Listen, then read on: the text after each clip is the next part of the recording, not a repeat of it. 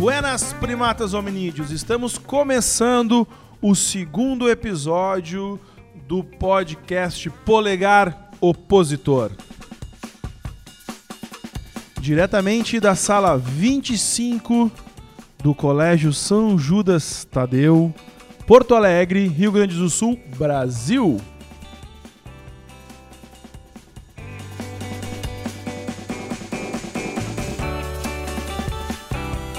E este programa tem o patrocínio, o apoio do Universitário Lindóia, Shopping Lindóia, da Ludic English Schools e da Muda Consultoria Científica e Desenvolvimento Pessoal.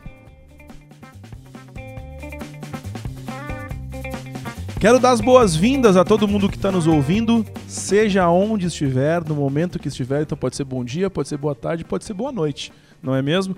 Todo mundo que está aí curtindo, que curtiu o primeiro episódio, que interagiu conosco nas redes sociais, um muito, mas muito obrigado mesmo. E nós queríamos começar dizendo a importância desse espaço aqui, falando que este espaço, na verdade, é construído e produzido dentro da escola, do, da instituição educacional São Judas Tadeu. E por isso nós queremos, inclusive, agora aqui, abrir um espaço para falar um pouquinho da escola, tá? Uh, o Colégio São Judas Tadeu, então, do ensino, funda do ensino infantil ao ensino médio, o colégio valoriza a individualidade e contribui na formação integral de cada aluno há 73 anos. E as matrículas 2020 já estão abertas. Para maiores informações, entra agora em contato pelo WhatsApp ou ligue para 9892 260286 pois as matrículas 2020 já estão abertas. E, além do colégio, nós temos aqui neste espaço maravilhoso a nossa faculdade. E se tu tem interesse em cursar administração, ciências contábeis ou direito, nas faculdades São Judas Tadeu você aplica todo o conhecimento acadêmico em atividades práticas. As inscrições para o vestibular podem ser feitas online pelo site sãojudastadeu.edu.br ou pelo setor de atendimento da instituição no número 3340 7888.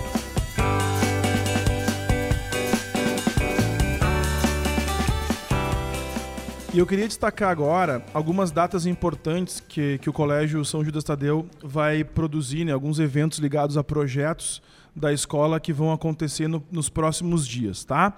Então nós temos no dia 19 de outubro o São Judas na Praça, no Parque Germânia. Nós vamos ter o São Judas no palco, que serão dois espetáculos, no dia 31 de outubro e no dia 1 do 11, com a peça A Ilha, no Teatro de Arena de Porto Alegre, na Avenida Borges de Medeiros, 835. 8 e meia da noite, os dois dias nesse mesmo horário, com a, a 20 reais o ingresso, né, para te poder assistir essas duas peças diretamente com os alunos. Consegue comprar esses ingressos com os alunos e com o pessoal que toca o projeto, tá? E além disso, nós temos também um outro importante projeto da escola, que é o Sarau Literário, que vai se apresentar no dia 7 de novembro na Feira do Livro de Porto Alegre e no dia 27 de novembro na Livraria Cultura. E agora, meus amigos e minhas amigas, nós temos que apresentar um convidado. Nós temos, um convidado especial aqui na, na nossa mesa no segundo episódio do polegar opositor. E eu gostaria que ele desse aí o seu alô. Professor Fernando Esteves, por favor. E aí, pessoal, eu sou o professor Fernando Esteves, eu dou aula de filosofia aqui no São Judas e quero ver se consigo dizer uma ou outra coisa interessante aí para ver se a gente mexe um pouco nas coisas. Se tu disser duas coisas interessantes, já valeu. Mais que isso é só lucro, cara. Muito justo. Vamos lá, seguinte, vamos seguir então a apresentação aqui, porque essa mesa que tem que se apresentar. Então eu vou passar rapidinho aqui a bola para a galera ir se apresentando, dar um oi geral aí pro pessoal que está nos ouvindo. Buenos dias, uh, meu nome é Arthur e Coringa é o melhor filme do ano. Oi, tudo bom? Eu sou a Laís e tudo bom. Oi, eu sou a Júlia e hoje a gente vai falar sobre sustentabilidade. Oi, é a Marcela e sei lá, cara, eu não tenho nada para falar. Olá, seres humanos. Meu nome é Marcos Henrique e eu sou o cara que cagou com os plânctons sem querer. Então, primeiramente, eu gostaria de pedir desculpa a todos os professores de biologia e a galera aficionada por biologia de oceano, eu não, não sei o nome disso. ah, mas, assim, gostaria de dizer e ressaltar que o meu conhecimento sobre plânctons é inteiramente baseado em Bob Esponja. Então, peço desculpa a todos, ok? Tchau.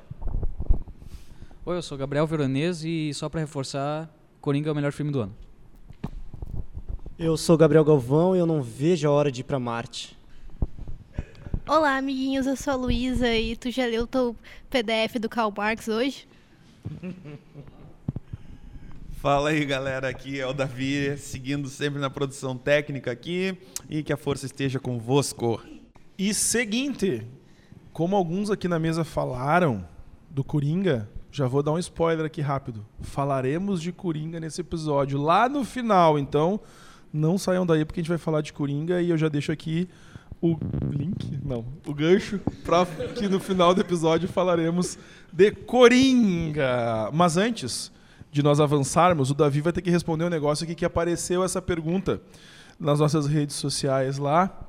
Davi, me diz aí, por que polegar opositor? Então, né? ah, nós estávamos aqui no brainstorm, na primeira reunião do podcast, e ficamos pensando algo que nos unia, né? E ao mesmo tempo algo que nos diferenciava. Então, é, o polegar opositor surgiu assim, né? Porque o polegar opositor é este movimento de pinça que nós fazemos, né? E com o dedo polegar e o dedo indicador, né? Então, este movimento está presente aí nos primatas hominídeos, por isso que o professor Rafael começa com essa abertura maravilhosa, né? E, e ele foi uma das coisas que nos proporcionou o nosso telencéfalo bem desenvolvido, quer dizer que a nossa capacidade de discutir aqui só é possível porque em um determinado momento da nossa evolução nós tivemos um polegar opositor. Então, sim, meus amores, nós temos aqui um bando de cabeças pensantes com polegares opositores. Grande presença, uma explicação dessa, hein? Que fenômeno. Seguinte, agora a Laís ela vai nos passar, ah, antes de avançarmos para os nossos blocos, um resuminho do que rolou nas nossas redes e também divulgar as nossas redes, né, Laís? Exatamente. Então vamos lá. Bom, meus caros ouvintes, no nosso Twitter, poliopositor, postamos perguntas, enquetes, mas o mais importante, temos algumas notícias polêmicas. Então, por favor, vem debater conosco, segue lá, arroba poliopositor. É rapidinho e assim você fica por dentro de tudo e até ganha alguns spoilers.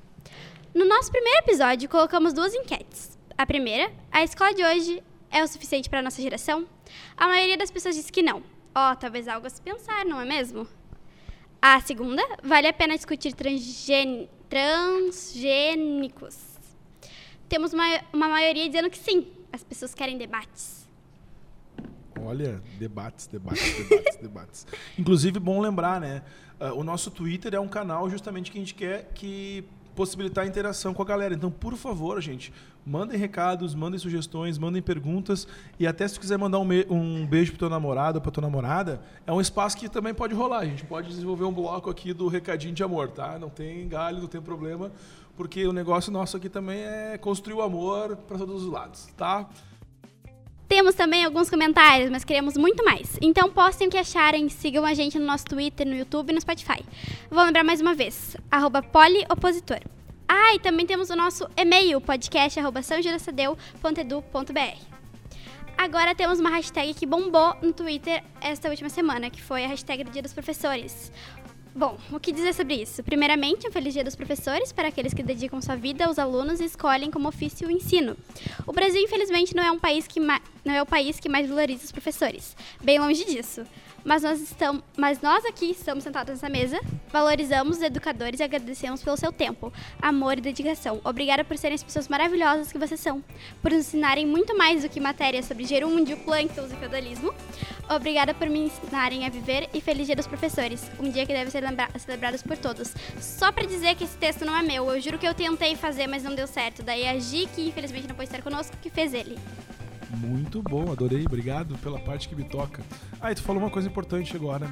Ah, nós temos algumas ausências na mesa por questões de força maior, né? Nós não temos hoje a Giovana a Bica. e também não temos o Tosi, o Matheus Tosi, ah, por questões ah, Força pessoais maior. de cada um, enfim. mas estão aqui em pensamento e energia positiva. Com certeza. E em texto. Isso, em texto, é verdade. E outra coisa importante que eu esqueci de falar aqui, lembrar, convidar e pedir que todo mundo curta o nosso canalzinho do YouTube lá, porque isso é importante para nós crescermos também nessa plataforma e dizer que esse podcast aqui já tá em um monte de plataforma, né, Davi? Então, se vocês quiserem procurar lá, o Davi até pode dar umas dicas de quais são as plataformas. Te liga então, nós estamos lá no Spotify, que é a nossa principal, mas também estamos agora no Google Podcasts, no iTunes, né, que são as mais conhecidas aí. E se tu quiser saber mais um pouquinho, mais alguma coisa de plataforma que tu usa e talvez a gente esteja, por favor, entre em contato com a gente por qualquer uma das nossas mídias. Então é isso aí, é Spotify, YouTube e todo o resto que possa imaginar.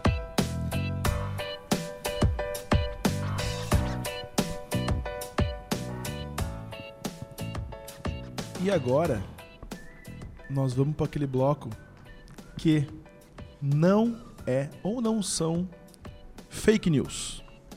E neste bloco, desta vez teremos nos abrilhantando com as suas falas Marcos e Marcela. Por favor, contem pra gente aí o que não foi ou o que uh, rolou essa semana ou nessas últimas semanas que não foi fake news.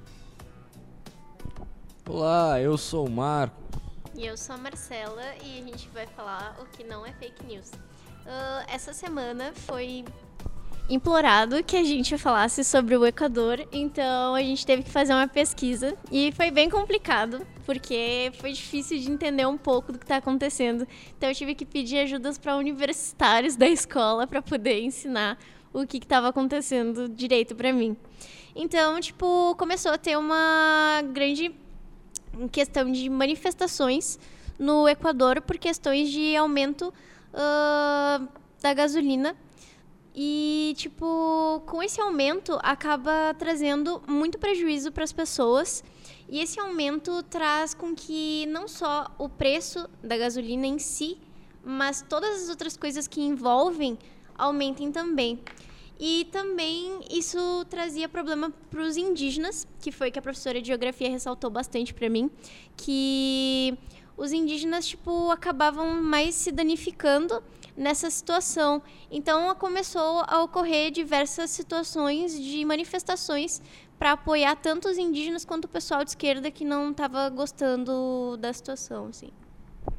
Acho que é importante até colocar só uma questão. Uh que é essencial assim de se, né, de se destacar que para além da questão do, do, dos combustíveis, enfim, nós temos toda uma disputa e uma, e uma discussão lá sobre as políticas. Ó, sinal, estamos dentro do colégio, né? isso é legal. Uh, todas a, a, as questões ligadas às políticas neoliberais que estão sendo aplicadas naquele país e, e justamente a, a, a, revolta e a oposição a, a esse processo foi deflagrada a partir disso, né? E aí o, o aumento dos combustíveis foi o estopim. E às vezes me pergunto, será que o combustível lá está que nem aqui, que é cinco reais o litro? Talvez seja até menos, né? Mas lá estão revoltados. Aqui a galera tá meio que anestesiada, parece. Isso é viagem porque parece também bastante com a situação que rolou na França há um pouco tempo, é, né? Verdade. Aqueles protestos, tudo.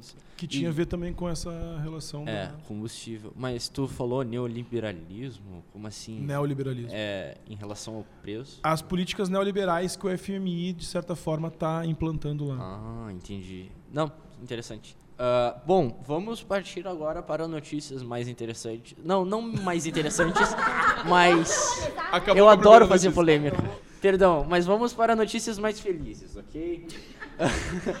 bom, a NASA anunciou essa semana os novos modelos de trajes espaciais. São bem bonitos, os trajes da missão Artemis, que é a missão que vai levar o homem de volta à Lua. E as Sim. mulheres também. E as mulheres, exato, eu falo homem do. Da, Entendi, eu tô brincando. É, tu entendeu, né? Falar em mulheres, inclusive, eu já ia falar isso. A NASA anunciou que. Eu acho que nesse mês, eu não me lembro direito. Entre hoje e amanhã. É, entre hoje e amanhã, tu viu a notícia? Eu vi a tá. notícia hoje. Então, entre hoje e amanhã. Hoje, no caso, é dia 17. Ah, tanto faz, não tem dia na estação. tá, mas assim, o que eu quero. O que eu quero dizer. ah, nossa, não deixa nem eu fazer. Vai, meu, vai, vai, relaxa. Tá assim. Ah, a NASA anunciou que a primeira missão extravehicular só de mulheres ocorrerá entre hoje e amanhã ou no meio termo lá no espaço. Inclusive, Na eles SS. anunciaram como a primeira caminhada É, feminina. missão extra, né? o nome disso. Exatamente. Spacewalk. Ah, vai acontecer com a astronauta Christina Koch, que é canadense, e a Jessica Meyer, que, é se eu não me engano, é americana. E o processo, o objetivo da missão é trocar ah, o módulo de carregamento das baterias do painel solar. Há mais ou menos um mês atrás a galera trocou as baterias e eu acho que, creio eu, que deve ter requisitado muita corrente e ferrado com o módulo que já tinha, tipo, muitos anos. Era bem velhinho até, pra falar a verdade. Ah, legal, né? A- a- as mulheres não só estão conquistando o mundo, como também o espaço. É, mas fala sério que a NASA demorou bastante, É, né? então, tipo, russos já estavam mandando mulher pro espaço há muito É verdade. tempo antes. Seguinte, gente, então tá, vamos seguir para o próximo bloco e vamos falar um pouquinho de sustentabilidade.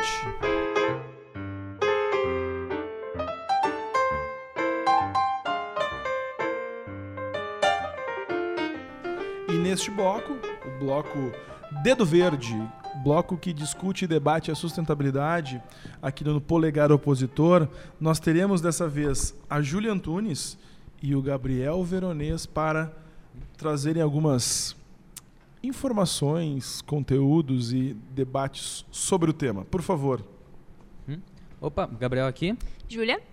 Tá, então, para começar a falar sobre sustentabilidade, a gente vai começar falando sobre um artigo que foi publicado no último dia 17 de setembro, que fala, foi publicado pelo Ministério da Agricultura, e que fala a respeito da inserção de 63 novos ahn, defensivos agrícolas, que em sua maioria, na verdade, são genéricos e não com compostos ativos. E o objetivo deles é exatamente fazer com que entre no mercado novas toxinas e em troca das antigas, obviamente, e sendo elas menos prejudiciais tanto ao meio ambiente quanto à toxi- toxicidade delas. A alteração do nome agrotóxicos para defensivos é relacionada ao fato que essa nova rotulagem vai gerar uma melhor aceitação dos produtos, principalmente no cenário internacional, onde a maioria dos países adota pesticidas e derivados. Neste ano também, todos os produtores que foram registrados, 300 deles são genéricos e apenas 15 re- apresentaram novos componentes. E além disso, essa maior utilização dos genéricos possibilita uma maior quebra de monopólio e posi- possibilita também uma livre concorrência. Então, Eu, eu queria fazer um comentário rápido sobre isso, porque o cara olhando assim por, por um viés é, ambiental, assim, ambientalista, sei lá, parece é ruim, né? Porque a gente tem um maior número de agrotóxicos sendo usado, a gente não quer isso, né? E até parece que parece que a- essa coisa de trocar por defensivo é uma é uma forma de, de, de, de enganar, assim, É, entre é aspas, jeito assim, de né? deixar mais aceitável, não tão aterrorizante É, para é. os ingênuos. Mas eu também trago um outro viés, que é o viés daí produtivo, né? Porque daí eu, eu honestamente eu não sou muito a favor assim dessa dessa visão, dessa troca e dessas aceitações assim. Mas comercialmente falando e monetariamente falando, isso traz ah, uma certa vantagem aí, porque a galera com mais possibilidades vai ter mais acesso a dinheiro para comprar esse defensivo e isso vai melhorar muito a produção aí para a galera, né? Então, É, enfim. Isso vai ajudar os, os produtores melhores a terem, a não precisarem. É, a ideia é não precisar utilizar esse não precisarem tipo- utilizarem os piratas, assim. os- Exatamente, isso. Os totalmente ilegais. Isso, isso aí. Mas o que eu vi nessa lista de, de, dos 63, grande parte era banida pela. Não grande parte, alguns eram banidos pela União Europeia e pelo e por base da Anvisa. Alguns deles têm toxic, como é que é? Toxicidade. Toxicidade, uma, uma tabela muito grande. Uhum. Eu não sei, eu não sou nenhum químico. Eu não sei como é que isso vai funcionar. Eu, provavelmente não vai ser uma alteração totalmente mortal nas plantas, mas até- já é algo. Até interessante, Gabriel, porque esse, esse debate sobre essa questão teve ah, sendo pautado tanto no Senado quanto na Câmara de Deputados Federal, né? Ah, hã? É, exatamente. Então, esse debate ele está colocado para além até, né, de- dessa da- da- desse debate apenas ligado a uma questão mais técnica, mas tem um debate Uhum. político muito forte em cima disso e de quanto que isso pode ser prejudicial ou não, né? Então é, é, acho que a gente tem que estar muito esperto também. Esse é o debate que a gente tem que tomar cuidado para ver se realmente está acontecendo, né? E se não é uma coisa extremamente baseada em lucros ou que É, pode é. vir a ser é isso que eu ia dizer. prejudicial. Boa- ah, O interesse político dessa, desse, dessa questão dos defensivos é muito mais por uma questão de grana, de liberação de financiamento, de dos bancos estarem liberando muito mais dinheiro, porque agora tu, tu tem essa livre concorrência, que nem tu falou, né?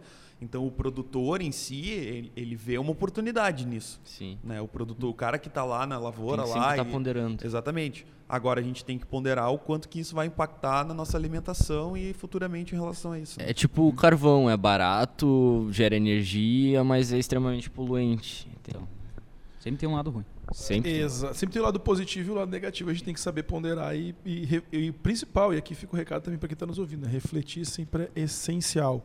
Mas o Davi, o professor Davi, quer falar um pouquinho sobre o NUS. Então, né, galera, a gente falou na, na- no episódio 1 que a gente tinha entregue uma carta, então, para a mantenedora aqui sobre as ações que vão ser tomadas aqui na instituição. Então, ficou decidido a partir de, dessa última reunião, então, que o foco vai ser uma coisa que nós já deveríamos ter feito há bastante tempo, mas vamos, então, retomar a gestão do lixo aqui da nossa instituição, que ainda tem alguns problemas. Então, a partir de agora, eh, a gente já está com um calendário de ações aí que em breve vocês vão ficar sabendo mais coisas.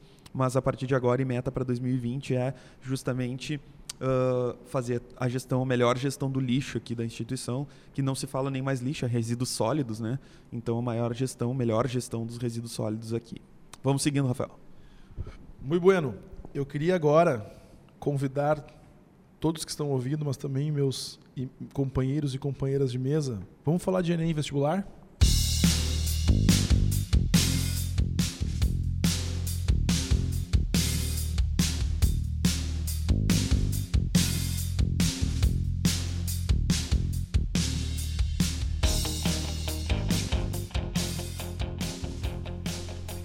E esse momento, momento especial, que é o nosso momento aprovados, é justamente um, um bloco, um espaço que tem apoio e patrocínio do Universitário Lindóia, um grande apoiador e um, uma- um grande parceiro aqui no Polegar Opositor. Então a gente já quer, nesse momento, também agradecer a força e o apoio que eles têm nos dado. Obrigado, Universitário Lindóia. E este momento, o bloco aprovados é o bloco Momento Universitário Lindóia aprovado, certo? E este bloco, como a gente já explicou no, no outro episódio, é um bloco construído justamente pelos nossos alunos do terceiro ano do ensino médio, da terceira série do ensino médio, que estão mais diretamente envolvidos com essas demandas né, de Enem e vestibular. E é justamente ah, a partir desse pressuposto que a Luísa e o Gabriel Galvão vão Olá. falar um pouquinho para nós sobre essas questões. Opa, tudo bom? Seguinte, eu queria conversar com vocês que um assunto que eu citei na, no, no programa passado, que são as mudanças da prova da PUC, né? E essas mudanças são tipo meio de hum, vamos diferenciar ela de todas as provas que vão de vestibular que vão acontecer aqui no sul do Brasil, pelo menos, que vão ser 30 questões de matemática e, e a língua estrangeira e português, só, só 30 questões para isso, e 20 questões da área escolhida pelo aluno. Ela- a prova só vai acontecer num dia. E eu queria entender uh, a opinião de vocês sobre isso. Tu acha que vocês acham que é uma é uma prova melhor, por exemplo, que da da URGS, que são dois, dois final de semana, mais, muito mais questões que o ENEM, que é 90 questões para para dois para dois finais de semana também. Queria saber é, é melhor, é, é pior? Vocês acham que que ajuda o aluno, que diferencia mais? Tia, o que, que eu vou te dizer? É, a gente vai passar agora e vocês vão viver isso nos próximos anos, um momento de reestruturação da educação. E parece que o vestibular ele tá essa mudança de prova parece que acompanha isso. Na minha opinião, cara, é muito honesta a minha opinião, assim, é, o, o vestibular, ele, o da PUC, ele, em relação ao URGS, eu acho que não são comparáveis, assim, eu acho, claro, uma prova mais fácil, né, obviamente, assim, tu te prepara, né, tu, não, vou escolher biologia, então estudo só isso e deu pra bola pra mim, porque biologia pra mim é o que faz sentido. Agora, isso pra mim também tá no modelo de, tipo, da questão é, pública ou privada também, né? Para mim perpassa por isso, né? Porque a URGS tem uma, um critério tem que ter um critério seletivo um pouco maior. E acho que me parece que a forma que eles encontraram de fazer isso é com uma prova mais longa também. Então, isso porque a concorrência é maior, né? Ninguém está afim de pagar a universidade, a bem ver. Então, eu acho que perpassa muito por isso também. Me parece uma forma de reestruturação da educação também, já que a partir desse novo modelo né, de BNCC nova aí, que a gente vai passar, vai ser a tendência que os, os, os alunos de ensino médio escolham algumas das disciplinas, logo que se escolha no vestibular também o que, que tu quer fazer na prova. Né? Mas eu acho que eu não sei se a URGS acompanha esse modelo assim tão rapidamente ou de maneira tão curta que nem a PUC fez. Mas é uma percepção bem minha. Assim. Eu acho que facilitar uma prova de vestibular deixa mais difícil para os alunos, porque quanto mais fácil ela for, menos tolerável a erros ela é. Se antes tu podia acertar 10 questões específicas ou 15, agora tu vai ter que acertar 25 ou 26, porque todo mundo vai acertar. Todo mundo que estiver fazendo essa prova vai se focar nisso. Então vai ser uma prova mais difícil para as pessoas passarem, justamente por ela ser mais fácil, né? E eu acho que é difícil a URGS acompanhar isso também. Nesse sentido, eu até diria isso. Eu acho que um elemento interessante e curioso até, também é o que o Davi falou, né? A, como que a PUC respondeu rápido a essas mudanças que têm acontecido e têm sido debatido na educação, como por exemplo, como por exemplo a iminência né, da, da, da, de se colocar em prática a nova BNCC e de certa forma esse vestibular da PUC nos parece já ser uma resposta a isso.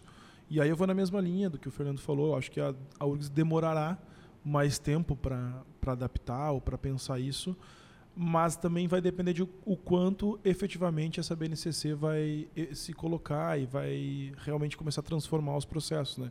Até mesmo para nós professores, isso ainda é um processo que está uh, em formatação. A gente ainda está construindo, a gente está pensando, a gente está refletindo. Né?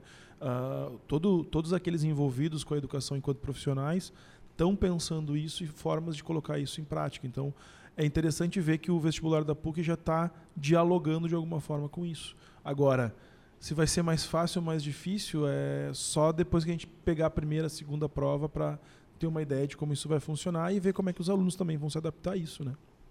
E o, e o Enem, ele, ele, ele não muda também? Ele demora demais ou ele continua assim para sempre? Eu acho que o Enem é o primeiro, seria o primeiro, deveria ter sido o primeiro a mudar. Uhum. Porque é um, um órgão do é, é do governo, né, cara? Sim. Então, assim, se o governo implantou a nova PNCC, ele deveria ter vindo com um modelo, e é uma crítica até pesada que eu faço. Na minha opinião, o, o Enem deveria vir. Bom, talvez ele venha com, com a implantação das escolas agora, né? Disso. Talvez não tenha sido por causa disso ainda. Mas o Enem ele deve ficar, deve mudar, ou pelo menos deveria mudar, junto com a implantação da BNCC, porque, ora, se o governo está propondo uma nova forma de educação, que se, se, se pense na nova forma de avaliação também, né? E também é importante colocar que essa BNCC que vai ser colocada em prática, ela tem um prazo, ela não vai ser colocada em prática de uma hora para outra. Então ela tem um tempo e aí também esse tempo pode ser um tempo em que o Enem vá se adaptar. Porém, é importante dizer que a gente não sabia nem de que forma o Enem aconteceria esse ano, né? Porque há pouco tempo atrás é que o ministro veio falar que o Enem vai sair realmente, tal, porque eles começaram a perseguir lá algumas perguntas, e que as perguntas eram tudo mal, enfim.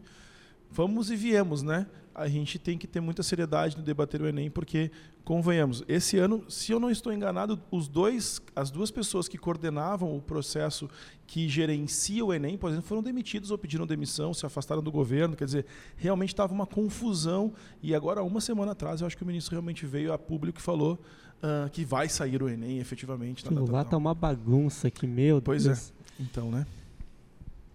Uh, falando do vestibular da PUC de Medicina, ele é um vestibular diferenciado.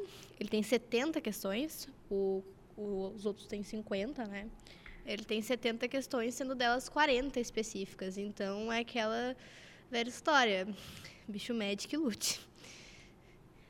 Falando de medicina e vestibular, eu peguei uma colega muito estudiosa, a Rafa, que está estudando para passar no vestibular esse ano então ela vai nos contar um pouquinho de como foi a experiência dela fazendo o terceiro ano e cursinho, e estudando o vestibular, enfim, vivendo a vida esse ano que está quase acabando. Oi, gente, eu tô aqui com a Rafaela. A Rafa tá no terceiro ano do ensino médio e ela também faz cursinho à tarde. Ela quer fazer medicina na URGS e então ela vai nos contar um, um pouquinho de como tá sendo a vida dela no terceiro ano, no último ano da escola e se preocupando com o vestibular. Fala aí, Rafa. Oi, gente. Uh, eu vim aqui para falar sobre o vestibular, o cursinho, como fazer cursinho de tarde. Uh, essa foi uma decisão minha que demorou bastante tempo para ser levada. Eu tive que pensar muito antes uh, sobre como seria fazer o terceiro ano e o cursinho, se eu ia querer focar só no, na escola e aproveitar o terceirão, ou se eu ia querer me dedicar para passar em medicina. Uh, eu decidi fazer o cursinho porque mesmo que passar em medicina seja muito difícil, eu sabia que fazer o cursinho já já ia agregar alguma coisa para minha para minha jornada em busca da, da aprovação. Então, uh, essa decisão foi complicada, né? Porque eu tive que abrir mão de algumas coisas. Por exemplo, ah, tal dia uh, a gente vai ter alguma coisa, alguma, algum trote, alguma coisa assim. Uh, e aí eu acabei tendo que estudar mais, fazer trabalhos e não consegui participar. É, um, é uma decisão difícil, mas eu, eu acredito que tenha sido uma decisão que vai, que vai ser recompensadora no, no vestibular, porque eu acho que ajudou bastante fazer o cursinho. Então, Rafa, quais foram tuas maiores dificuldades nesse ano, tanto para estudar quanto para né, viver a vida? Eu acho que a maior dificuldade foi a carga intensa de trabalhos que o colégio dá, porque fazer cursinho e, estudar ao mesmo tempo é complicado no sentido de que tu vai, vai pro cursinho, tu absorve uma aula muito intensa, e aí tu tem que chegar em casa e fazer exercícios do cursinho. Só que com a escola, isso é uma coisa que acaba não acontecendo, porque é por falta de tempo mesmo. Uh, tu não consegue chegar do cursinho e fazer um trabalho da escola e ainda assim conseguir fazer todos os exercícios do cursinho. É uma coisa bem difícil. Então, tu tem que acabar optando por, por passar de ano na escola, né? Até porque a escola é a base para te chegar no cursinho muito bem. Então, eu acho que tu tem sim que se dedicar mais para a escola. Sim, sim, é verdade. Eu também tô fazendo cursinho e também tá sendo assim, ó, complicadíssimo, mas vamos que vamos. É, quais são tuas expectativas com o Enem desse ano e a prova da URGS?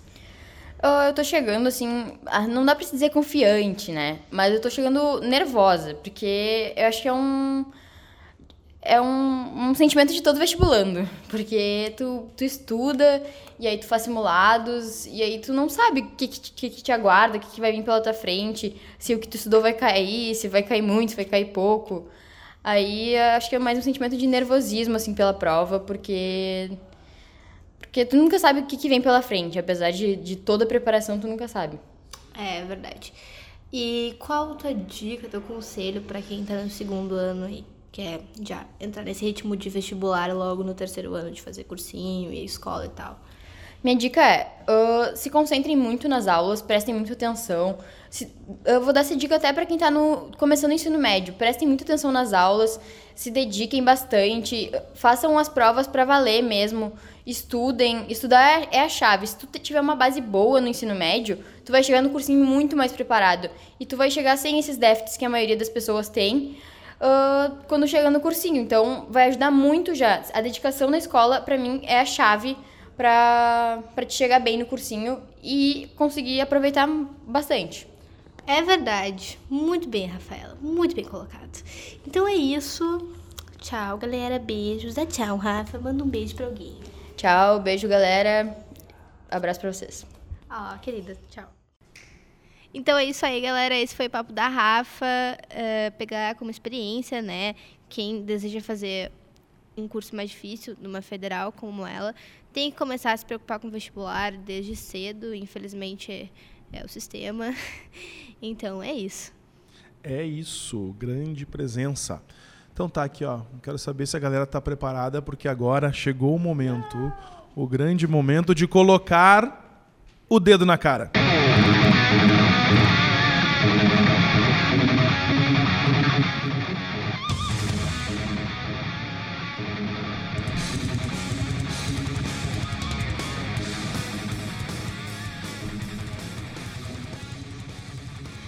E o nosso bloco, dedo na cara do polegar opositor, é o momento em que nós vamos aprofundar então o debate principal do nosso episódio, que é o seguinte: qual é o tema deste episódio, do nosso bloco principal, bloco dedo na cara? Será que as mídias, de forma geral, elas influenciam no comportamento humano? Essa é a problemática e a pergunta que nós vamos fazer e tentar, não sei se conseguiremos, mas tentaremos respondê-la. Vamos refletir bastante devagar, mas a gente quer discutir isso. Qual é a influência que as mídias têm no comportamento humano? E para isso nós temos um áudio, não é, Davi?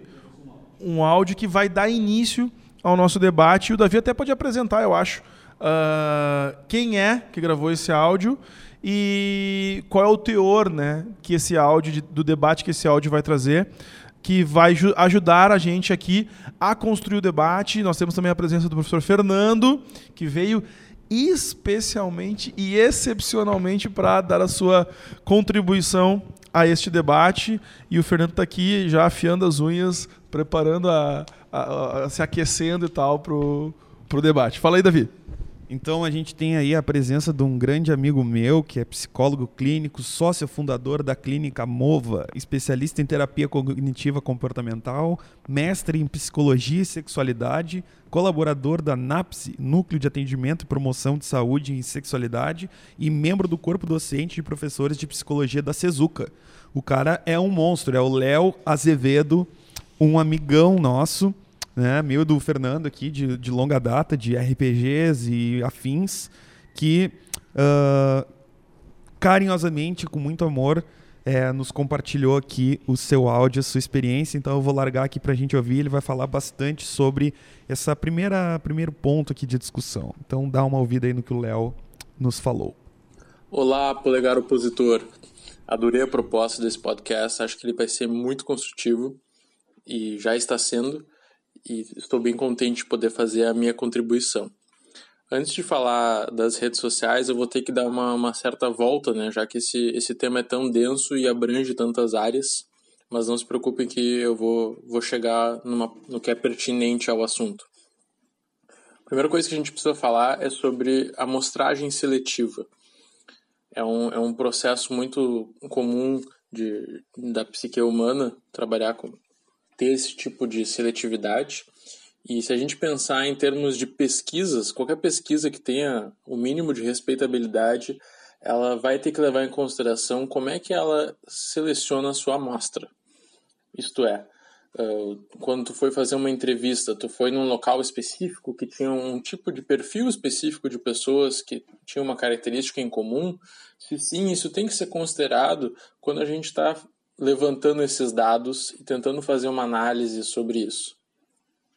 Por que, que eu estou falando disso? Estou falando disso porque é muito recorrente quando alguém tem algum tipo de desconforto, quando alguém está sofrendo por, por ansiedade, por estar tá se sentindo inadequado, a pessoa fazer um escaneamento pontual de como é que outros estão lidando com a determinada situação. Sabe aquela situação clássica em que uh, o filho ou a filha adolescente chegam para a mãe e falam: Mas mãe, todo mundo está fazendo. E a mãe fala: Ah, mas se todo mundo pulasse da ponte, tu também iria. O, o ponto do que eu estou chamando atenção nem é a questão da, da, da ponte, mas sim a ideia de quem é esse todo mundo que está fazendo algo. A maneira que a gente seleciona, em geral, ela é bem mais focada. Em geral, a gente se compara com pessoas específicas, tem algum critério que a gente está usando para se comparar. E esse critério, em geral, ele é injusto. Ele é injusto porque ele não está levando em consideração o todo. Tu não está te comparando com todas as pessoas e se tu fizesse isso, provavelmente tu teria menos desconforto, tu seria menos rigoroso consigo mesmo. Um exemplo que eu acho legal de dar disso é do técnico de futebol, Filipão, que ele dizia quando me mandam vídeos dos melhores momentos de um jogador, esse vídeo não me serve para nada, porque nunca vi jogador jogar mal em vídeo. Né? Então é a ideia de que nesses vídeos são editados os melhores momentos daquele jogador, mas ele pode ter tido um número, um N de situações muito maior. Ele pode ter fracassado muitas vezes, mas aquilo não está sendo registrado naquele momento, porque não é do interesse do jogador registrar e divulgar isso. Da mesma forma, quando a gente agora pensa nas redes sociais, o que, que a gente posta nas redes sociais? Não é, de certa forma, um greatest hits, os melhores momentos da vida de todo mundo? Tu não posta quando tu tá tendo um dia só ok, tu não posta quando tu tá mal, tu posta quando tu tá eufórico, quando tu tá bem, quando tu tá que, querendo se sentir bem, quando tu posta uma foto bonita quando tu tá pronto para ir para festa, enfim, tu mostra o lado bom da vida, tu mostra as celebrações, os aniversários, os natais, sei lá, mas quem tá do outro lado pode ficar com a impressão de que é só isso que existe, de que tu tá sempre bem. E aí ele faz um comparativo. Eu, que às vezes estou mal, talvez com frequência esteja mal, e essas outras pessoas que estão sempre bem. Só eu sofro, só eu passo por isso. E a partir desse, dessa amostragem seletiva é que vem vários tipos de sofrimento, vários tipos de comparações injustas. E as redes sociais, elas têm um catalisador nesse processo. Elas são muito de magnificar isso. Né? Faz parte da cultura de que todo mundo está vivendo uma grande propaganda de margarina de família feliz. Né? Claro, tem exceções. Inclusive, existem celebridades que vêm para tentar desconstruir isso, revelar que elas têm depressão, bulimia, anorexia, ou seja lá qual for o seu, o seu mal, o seu demônio com o qual elas estão lutando, para mostrar que a vida delas não é só de rosas. E isso, em geral, tem um efeito bacana. Mas uh, a gente tem que aprender a lidar com esse filtro, né? À medida que nem sempre o escaneamento que a gente está fazendo está legal. Outro ponto relevante é a da dependência. Afinal de contas, a gente tem o, o próprio sistema das redes sociais, inclusive um dos sócios do Mark Zuckerberg, quando criou o Facebook, ele, ele, ele falou isso numa entrevista, sem, na maior cara de pau, assim, ele não estava preocupado com como é que isso ia soar. Ele disse, sim, nós projetamos a plataforma para que ela fosse o mais viciante possível. A ideia era gerar uma dependência, gerar uma situação que a pessoa ficasse vidrada querendo aqueles likes. E a gente sabe como é que é isso. A gente sabe como é que é postar uma foto e ficar procurando quantas pessoas curtiram, quem comentou e, e ficar atualizando isso e, e precisando disso. A questão é que isso acaba criando um sistema de dependência, tanto psicológico quanto químico. Porque a, a química que a gente está despertando ali quando a gente está lidando com esses aplicativos, não só o Face, mas outros parecidos também, é de dopamina. Dopamina que é a mesma que libera quando a gente fuma, quando a gente bebe, quando a gente pratica jogos de aposta. Só que, se a gente levar em consideração a grande maioria dos países, todas essas práticas, fumar, beber e até o, o, o jogo, né, o cassino, existe uma limitação de idade. E assim, eu não estou dizendo que essas coisas são ruins. Jogar é divertido. Beber, para algumas pessoas, é divertido. Mas Beber em excesso é um problema. Jogar em excesso é um problema. E, da mesma forma, redes sociais em excesso é um problema. E a partir do momento que a criança tem acesso àquilo desde muito pequeno, e hoje em dia é isso, não tem limite de idade, ela cria uma dependência, aquilo passa a ser o recurso que ela tem para administrar a maneira que ela consegue liberar essa química e a maneira que ela recorre para lidar com problemas. Né? Existe uma expressão chique que é coping mechanisms, que é basicamente as maneiras, os sistemas que a gente desenvolve para lidar com o estresse, para lidar com trauma, com transtornos, com coisas que nos fazem mal. E, e tem uma pesquisa que, inclusive, uh, se não me engano, foi o Simon Sinek que chamou a atenção sobre ela. E nessa pesquisa ele mostra que hoje em dia a maioria dos adolescentes e pessoas que já estão mais velhas até, elas recorrem não aos amigos para lidar com os problemas, elas recorrem à tecnologia, porque viciou, da mesma forma que o alcoólatra recorre à bebida quando está para baixo. Né, a, percepção que se tem dos amigos é de que eles são para diversão. Amigos são divertidos, mas eles não vão estar tá lá no, no pior momento, quando está para baixo até porque eles são tão divertidos que poderiam ser trocados se, se aparecer outra coisa mais divertida. Então eles não, não contam com os amigos para isso. Claro que isso é uma grande generalização e pode não ser o, o caso do ouvinte que está nos escutando agora. E pode ser o caso que tem alguns amigos para uma coisa, outros amigos para outra, mas para a grande maioria de pessoas que estão tentando buscar um processo de vinculação, isso, isso vira um problema. Vira um problema porque a, a ideia de, de, que agora eu tenho um milhão de amigos, eu tenho amigos em todos os países, etc., ela pode, pode ser um pouco fictícia no momento que tu não se sente realmente amparado para poder contar com esses amigos e, e poder suprir essa, essa deficiência quando tu tá para baixo, quando tu tá precisando de uma ajuda para lidar com o estresse, né? E a, e a solução para isso é buscar outras formas de conexão. É, é, a ideia de se vincular com as pessoas com o olho no olho, com, com tirar o celular da mesa quando está tendo uma refeição, etc. É muito perigoso uh, quando tu tá ali só conseguindo se conectar via celular, né? Só, tu perde de desenvolver outras habilidades que vão ser importantes no, no processo de socialização. Então tá, gente. Espero que isso possa ter contribuído e, e tudo de bom pro grandíssimo polegar opositor. Valeu. Então, esse áudio do Léo nos traz bastante informação e bastante espaço para a gente refletir aqui, né? Eu queria jogar já para mesa, assim, uh, a partir do que ele falou e também da, do que a gente veio debatendo e discutindo sobre a questão.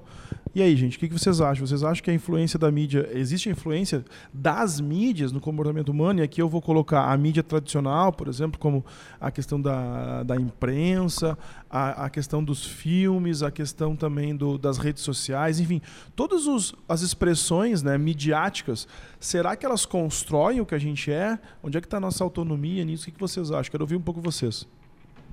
Meu, é extremamente óbvio. É claro que não. Eu tô brincando, só queria ver a reação de vocês. É óbvio que sim, no caso, né? Tipo, óbvio. Assim, não tem nem o que pensar.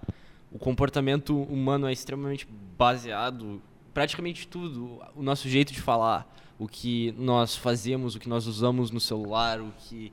Tudo é baseado em nosso, em, no, no que vemos, entendeu? Uh, tá certo que ainda existe um certo livre-arbítrio, mas tudo, o nosso livre-arbítrio tá no que a mídia nos dá, basicamente. Tipo, entre escolher que programa de televisão queremos ver. Uh, porque sim, o ser humano vive numa necessidade desgraçada e extrema de informação.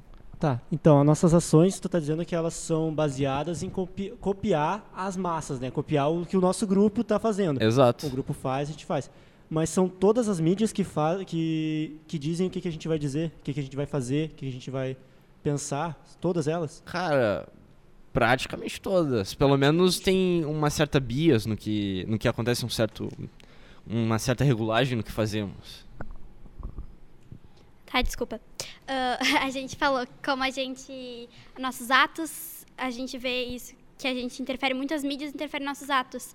A gente pode perceber isso muito com as crianças, como são diferentes e como elas evoluem, não é evoluir, mas elas têm alguns pensamentos que a gente tinha muito tempo depois da idade delas por conta das mídias, que elas alcançam um público muito rápido e as coisas acontecem muito rápido.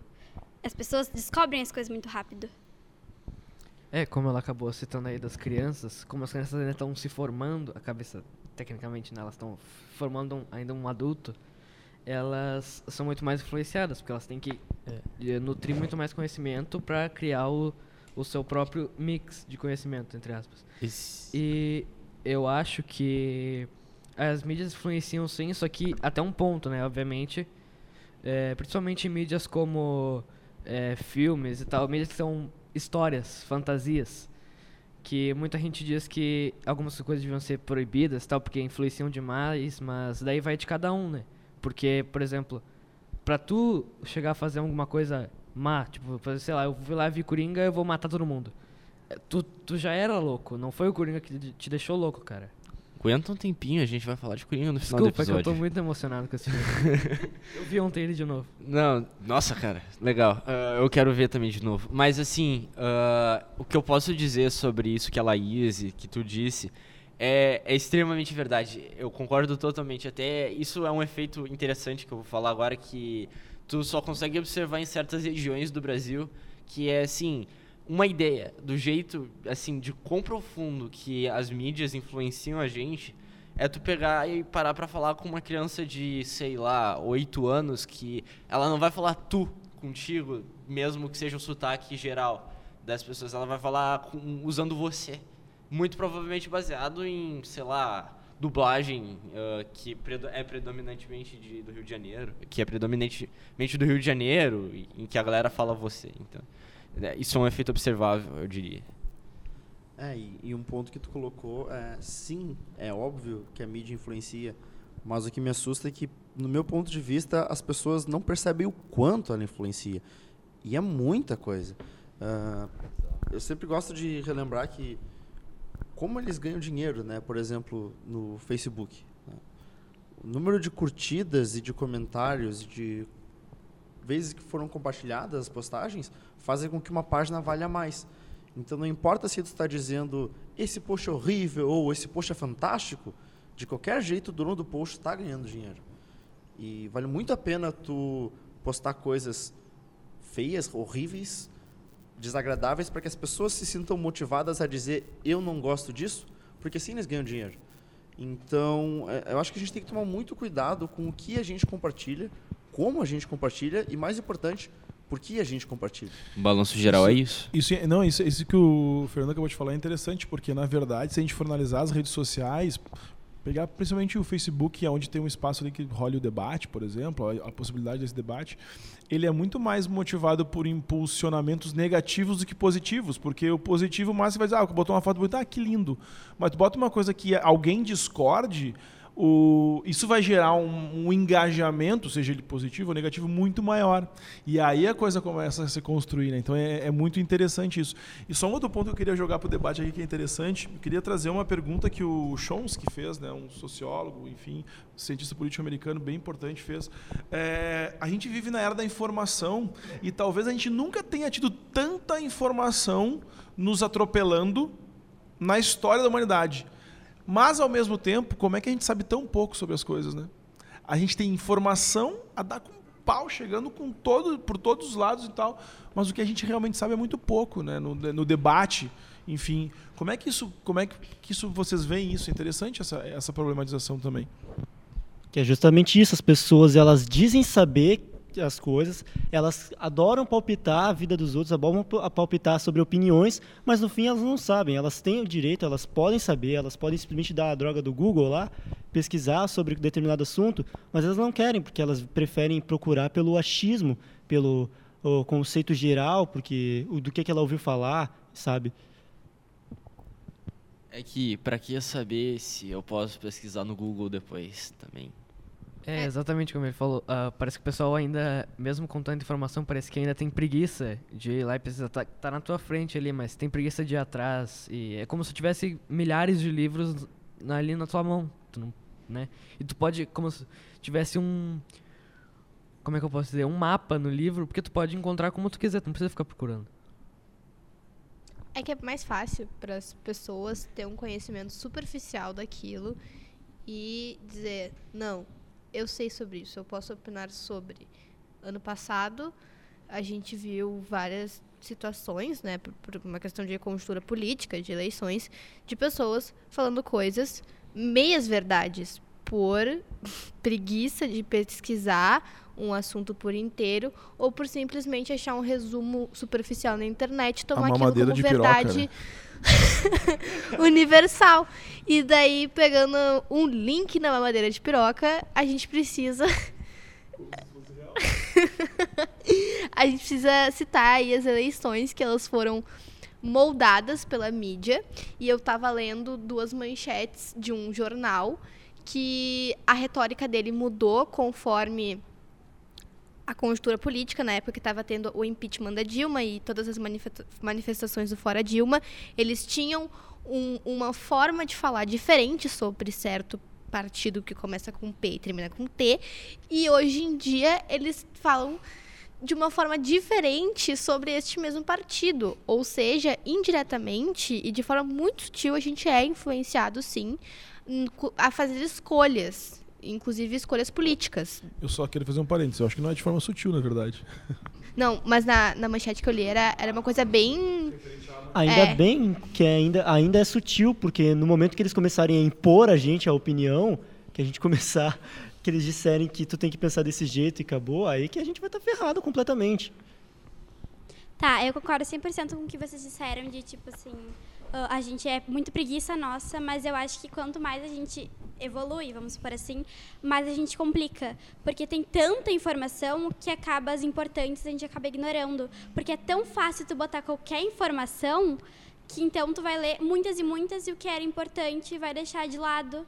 Porque antigamente tu tinha um papel, vamos supor, botar as informações, então tu vai botar só as importantes. Hoje em dia não, tu bota todas. É, eu quero puxar a discussão, talvez eu corte algumas pessoas que querem falar sobre isso, mas enfim, eu quero puxar a discussão porque quando a gente propôs esse tema, a influência das mídias no comportamento humano, e eu quero focar agora então um pouquinho nessa palavra, comportamento, né? Porque o comportamento humano, e eu vou puxar meu lado biólogo aqui, fala, a gente, nós somos uma espécie que tem comportamento social. E me parece que esse comportamento social é o que rege essa necessidade das pessoas de precisarem se mostrar ou mostrar alguma coisa para a mídia. Eu, me parece que essa, essa evolução do nosso comportamento social traz isso. E aí eu fiquei me fazendo assim uma pergunta que é a seguinte, que é o que, que eu represento para mim e o que, que eu represento para a sociedade, né? Então, assim, para mim, o que, que eu estou representando? Para a sociedade, o que eu estou representando? É a mesma coisa? Não é a mesma coisa? E aí eu já trago é, um, um, mais um pseudotópico, assim, para a gente caminhando também, que é o que, que eu estou mostrando para a mídia, para as mídias, e o que, que a mídia está me mostrando. São, é, o que a mídia me mostra é o que eu quero mostrar, ou eu escondo alguma coisa, tipo que nem o Léo falou, então eu jogo essa, essa questão aí para a gente debater uh, sobre isso. Tá? Então eu quero que vocês falem assim, ó, basicamente, é, como que as imagens que são projetadas nas mídias influenciam na tua é, visão individual. Então, como tu falou, né, que o humano é um, anim, um animal totalmente social, ele necessita disso. A gente tende a mostrar essas uh, é mostrar coisas que a mídia aceitaria, o que a mídia mostra pra gente. Que a gente não vai botar algo que totalmente diferente, a gente vai ser julgado por causa disso. A gente vai tender a ser mais igual aos outros. Uh, eu talvez eu esteja não tão tanto fugindo do assunto, mas se as meninas depois quiserem complementar, eu acho que é importante a gente falar sobre isso. Sobre a questão da gente ver no Instagram imagens de relacionamentos e que demonstram pra gente o quão perfeito é um relacionamento e quando tu vê, cara, tu tá vendo que a mulher tá apanhando, uh, tu vai ver a imagem daquela mulher em que ela tá esbelta, tu vai ver que, tipo, é Photoshop, é Facetune, é todo tipo de edição para mostrar algo pra gente em que cada vez que a gente vai consumindo mais desse tipo de coisa vai nos deprimindo de uma maneira insuportável, sabe? Porque as pessoas vivem agora nessa coisa de ter que mostrar pra gente o que é esse estereótipo do certo e a gente vai consumindo, acreditando que esse é o certo, esse é o nosso certo, que aquele casal é o certo e não os relacionamentos ruins que tu teve, os relacionamentos bons que tu teve. O certo é daquele famoso que teve, sabe? Sentido até que a Marcela está falando, eu acho interessante, porque na verdade a gente cria modelos, né? Modelos de comportamento, modelos de, de, de, vida perfeita, enfim. E que, na verdade, na real, esses, vamos lá, esses influencers, esses youtubers, sei lá, tu nunca vai chegar nesse modelo. E aí, óbvio que tu vai te vai ser uma frustração pre presente sempre na tua vida, né? Então, isso é um louco, muito louco. E aí, eu até queria, já antecipando o, o eu indico aqui, eu queria indicar para vocês uh, um, um cara eu não sei se eu vou pronunciar direito, mas enfim, Jaron Lanier, tá? Procure esse cara, depois a gente pode postar lá no nosso Twitter. Procure esse cara, porque esse cara é um cara muito foda mesmo, cara. Ele escreveu um livro muito legal que se chama 10 razões para deletar as suas redes sociais. Uh, ele não está dizendo que as pessoas têm que deletar as suas redes sociais, apesar que o título do livro é esse. Mas ele está dizendo que as pessoas têm que rever a sua posição em relação a isso. E nesse sentido ele vai falar justamente isso que a Marcela falou, que na verdade para ele o nome está errado. Não deveria ser redes sociais, rede social ou redes sociais. Deveria ser impérios de modificação de comportamento. Porque ele condiciona esses comportamentos, ele te dá um padrão e muitas vezes um padrão que é homogêneo, sendo que nós não somos homogêneos, nós somos heterogêneos, né? É, e eu só queria fazer um comentário que é engraçado e ao mesmo tempo estranho quanto a isso, que é o quão diferente nosso conceito de verdade se tornou, que a ideia de que tanta gente tem ideias diferentes e todas devem ser aceitas, a Terra é plana, a Terra é um geóide, vacinas funcionam, vacinas não funcionam. Então, o conceito de verdade torna-se mais diluído, mais líquido, assim, varia de pessoa para pessoa. Mas, opostamente a isso, ou inversamente proporcional a isso, a ideia de como tu deve ser tornou-se única. Tu não pode mais ser de um jeito que tu escolhe ser. Não, exatamente. Agora todos têm que ser igual àquela pessoa. É o padrão de beleza, padrão de inteligência, é o padrão de discurso. Se tu fala estranho, se tem alguma diferença no, do jeito que tu fala, tu é ridicularizado. E, poxa, isso é horrível nos tempos de hoje.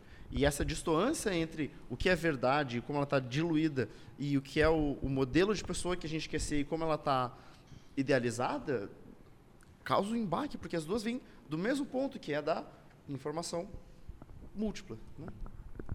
É, eu ia dizer justamente isso, como os padrões fazem com que a gente acabe se quebrando.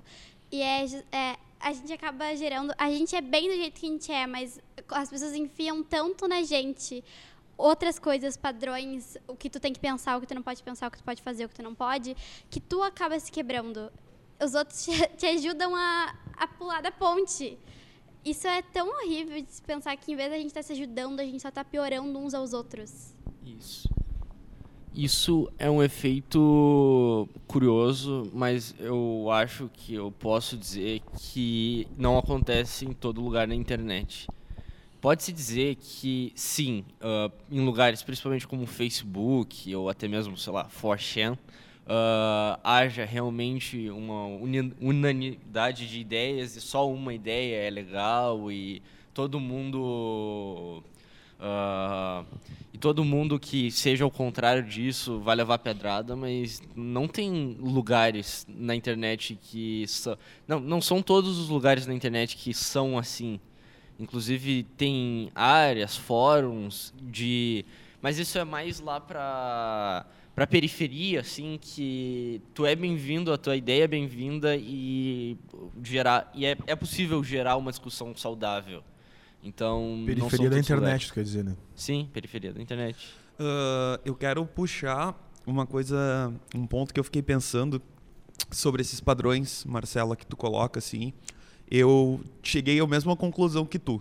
Eu na minha produzindo a minha pauta, eu cheguei exatamente à mesma conclusão que tu eu, eu discordo, Marco, de ti. Eu acho que o padrão ele está em todo lugar. Eu, padrão de pensamento? De qualquer coisa. De qualquer... Padrão. Tá? Tu pode estar tá num lugar que vai ser um padrão de pensamento, tu pode estar tá num lugar que vai ser um padrão de beleza, mas as pessoas, no geral, se impõem um padrão. Tu diz um efeito pensar. intrínseco na, sim. nas... Ah, sim. sim. Né? É, provavelmente. Então, assim, isso... mas eu cheguei pensando padrão de beleza. Ah, que sim. é o que, o que geralmente a gente vê mais é, por aí. Né? E de relacionamento também, que sim. tu coloca assim, eu acho que é bem real isso. E sobre isso, mas aí sobre a beleza especificamente, que eu queria puxar, eu fiquei pensando que esse negócio do padrão de beleza, cara, isso é tão ilusório, é tão ilusório. E aí eu resolvi pensar por que, que eu achava que era ilusório. E eu ah, acabei caindo na teoria da evolução, né, porque ele é ilusório. Porque é o seguinte, cara, eu olho nessa mesa aqui pessoas completamente diferentes e que algumas se acham bonitas e outras se acham feias entre si, né? Não percepção pessoal, mas tipo, por exemplo, eu posso achar a Marcela bonita e a Luísa feia, ou o Veronês bonito e o Galvão feio, mas o Rafael pode estar do meu lado pensando exatamente o extremo oposto. Quer dizer, o padrão de beleza, ele é tão ilusório que ele não é selecionado não tem seleção natural em cima desse padrão de beleza porque as pessoas continuam é, tipo assim não senão todo mundo seria igual Sim. na hora da reprodução se esse padrão ele fosse fixado não poderia eu, eu queria perguntar assim é o único problema eu acho que não seria igual porque assim como as ideias os padrões de beleza vão mudando ao longo do tempo e em redes sociais isso está acontecendo cada vez mais rápido, inclusive. Então. Mas eu acho que, Marcos, nesse sentido, é que eu, eu, o grande lance é que para mim assim, o que, que eu tenho visto? Eu, eu consumo rede social. Eu tô lá na rede social, eu tenho, eu tenho meu Instagram, eu tenho lá o meu Twitter, eu tenho meu Facebook. Eu estou nessas redes, mas não por isso eu não eu, eu consigo fazer uma reflexão de que elas, na verdade, muito mais, e isso é muito louco de falar, mas elas muito mais me prejudicam do que me Ah, óbvio, auxiliam, favorecem. Né? Principalmente porque eh, as redes sociais, bizarramente, elas trabalham numa lógica muito louca de recompensa, né? Como se a gente fosse uns animaizinhos. Cara, é dopamina na veia quando eu ganho like, entendeu? Eu tô ali no caça-like. Eu, eu, por que que eu vou botar uma foto no, no Instagram porque eu quero que alguém me veja. É um lance meio de validação ah, social, assim. Ah, eu vou ser mais legal se eu tiver tantas curtidas. Aí agora o Instagram tirou as curtidas lá, os, os likes, né? Mas, ah, e tem um pouco desse movimento. Mas é isso, entende? É, é um lance de, de validação em que, de certa forma, a pergunta que fica é o que, que disso é escolha e o que, que disso é indução? Né? Se eu for analisar o, o quanto a minha ação nas redes sociais, por exemplo, ela é uma, é uma ação por escolha própria ou por uma indução? Eu tenho que fazer isso porque é assim que tem que ser ou que é assim que eu vou ser aceito em tal grupo ou em tal espaço. A gente tem muito disso agora na internet. Por exemplo, eu sou muito fã de pessoas que se maquiam. E, cara, eu comecei a me maquiar e não foi um motivo muito legal. O porquê de fazer isso não foi um motivo, nossa, que legal, vou começar a me maquiar com 13 anos, sabe? Tipo, as meninas normalmente, tipo, não adianta dizer que as meninas normalmente têm uma pressão estética por alguns, algumas coisas. E, cara, eu tinha 13 anos. E eu não devia nem estar pensando nesse tipo de coisa. Ou devia pelo menos estar fazendo porque eu queria. Não por um padrão de beleza e estereótipo que tinha dentro da minha sala de aula. Porque eu não era da, da maneira em que eu via. E na internet a gente só vê cada vez mais isso no Instagram. Tipo, nossa, você tem que se aceitar e ser bonita do jeito que você é. Aí tu vai lá, a pessoa tem preenchimento facial, tem preenchimento em tudo. A pessoa foi lá, photoshopou a cara e tem defini tipo, tem design de sobrancelha, tem cílios postiços, tipo, faz toda uma produção e aí tu se olha e vai bater uma foto igual e tu pensa, nossa, eu tô um lixo, sabe? Tipo, tu não é igual àquela, àquele merchan que estão fazendo de seja natural. Tu não, não é natural E daquela Só maneira. para fazer um gancho aqui, rapidinho, já passar a palavra, ah, tem uma frase muito legal que eu até notei aqui, que é interessante pensar isso nas redes sociais. Né? Os algoritmos só ficam melhores, mais eficientes, e isso é perigosíssimo, na verdade. Né? É um comentário que eu ia fazer. Ah, eles conseguem, por exemplo, para fazer uma propaganda no Facebook, eles conseguem fazer propagandas muito específicas para pessoas muito específicas. Eles podem, por exemplo, dizer: Ah, eu, de novo, eu vendo joias. Então eu vou fazer uma propaganda específica de anéis de noivado apenas para homens, apenas entre 20 e 40 anos e apenas para quem está com o status de relacionamento namorando ou noivo. E isso é muito específico. É muito mais eficiente eu fazer um, um- uma, uma apresentação assim do que, por exemplo, na, na entrada de um cinema ou no outdoor passando numa rua. Ou quando antigamente tu ia pros classificados vender um carro. Exatamente, exatamente. A Marcela tinha falado da pressão estética que nós mulheres sofremos. E ontem, depois de terminar um episódio do The Handmaid's Tale, é, eu cheguei à conclusão, já tinha chegado a essa conclusão depois de muita leitura feminista, que nós mulheres, desde do minuto que a gente nasce, tudo que é nos mostrado, ele tem o propósito de nos moldar num padrão reprodutivo, que a gente tem que casar e que a última coisa que a gente vai pensar é em estudar e ser livre. A primeira coisa é o casamento, a segunda é, são os filhos. Então, para alguém querer casar contigo e querer ter um filho contigo, tu tem que existir desta forma. E isso é muito pesado e às vezes a gente dentro do feminismo a gente acha que a gente tá ah, super liberta disso. Só que não, às vezes eu, eu me pego pensando tipo, tá, por que, que eu tô indo gastar 50 reais pra fazer a sobrancelha? Isso, e eu, daí eu fico horas assim, e no final eu vou fazer a sobrancelha, porque senão alguém vai chegar pra mim e falar assim: Bah, tu não fez a sobrancelha, né? Que feio. Lembrando que o caractere adquirido ele não é passado adiante, né? Então, assim, não adianta tu fazer a sobrancelha que teu filho vai nascer com a mesma exata sobrancelha que tu, tá? Então, é por isso que eu digo que esses padrões eles acabam não sendo selecionados, porque são padrões que mudam. O Marco tem razão, o padrão ele muda muito mais rápido do que a força da, da seleção natural. Mas ainda assim a gente não chega a observar isso porque tudo que tu muda aqui e observa de fato não é passado. O teu filho nasce com os mesmos problemas, entre aspas, problemas aí, com as mesmas características que tu tinha. Então, Consegue ver só nas fotos. é, exatamente. Até tem uma brincadeira do Friends que é, pergunta pro Rachel se ela tinha medo do, de, da filha dela nascer com o mesmo nariz que ela antes por causa da antes da plástica, né? E é, e é mais ou menos a mesma coisa. As pessoas fazem plástica por quê, né? É porque elas não gostam da característica dela, mas vão ter que lidar depois nos filhos, né? Então, well, well. O que a Luísa e a Marcela colocaram de. Tá, acontece tudo isso com a mulher assim que ela nasce e depois que tu acaba descobrindo, algumas pelo menos, sobre feminismo, tu vai em busca disso, pelo menos de ajuda com alguém. Normalmente, quem que tu vai procurar de ajuda? A internet. A internet, e o que acontece quando tu vai procurar ajuda na internet, tu acaba quebrando a perna novamente, porque nela tem todos os quesitos de padrões. Então, tem a família e depois agora tu tem a internet que só piora as coisas pra ti em vez de te ajudar. Sim, como conquistar o crush. Passa maquiagem na cara, esteja cheirosa. Tu não pode ter CC, entendeu? Tu tem que estar sempre... Seduza. É, seduza, faça uma cara bonita, esteja sempre de bom humor. Cara, eu sou a pessoa mais mal-humorada que existe É, na é face a- da Eu também, Terra. eu sou muito E aí É a Amélia, né? Isso aí é a Amélia. A Amélia que era mulher de verdade, não é? É aí isso tu tem que forçar uma barra, sabe? Seja de, tu não é. goste de criança, cara. Tipo, porque mulher reproduz, agora todas têm que gostar. Cara, eu detesto criança. Na moral, sério. eu tenho agonia de criança. Eu não gosto e eu não gosto da mão delas. Porque parece meleca, sabe? sabe? A moeba. Parece isso. E aí, tipo, num, num almoço de família, a criança ficou grudada em mim. Que agonia que me deu. Foi o dia mais horrível da Não, minha vida. Tu sabe que eu tava com a irmã da Laís. Da... Não foi o dia que tu com a convulsionou irmã da. Laís. Não, não, não. Ah, A esse mão da daí criança foi. é pior. Não, esse daí foi, foi o menos ruim. Tá, a criança ainda me perturba até hoje. Ok, entendi. Me perturba. Eu tava, com a, eu tava com a irmã Tá da. Laís, que é a Júlia, e a Júlia, ela é extremamente sincera, assim. E daí a gente tava falando de uma criança da internet, daí a Júlia chegou assim e falou assim, ah, essa criança parece um demônio. E todas as gurias que estavam com a gente olharam assim e falaram, como assim? Já ouvi isso, Como já tu ouvi pode achar isso de uma criança? Cara, eu acho crianças um demônio também, se tu quer saber. Meu, crianças são más, cara. Eu, como mais criança. nova, já ouvi isso dela, tô chateada E agora. Eu, daí eu também eu- não gosto de criança. O que, E por tá fazendo causa. aqui?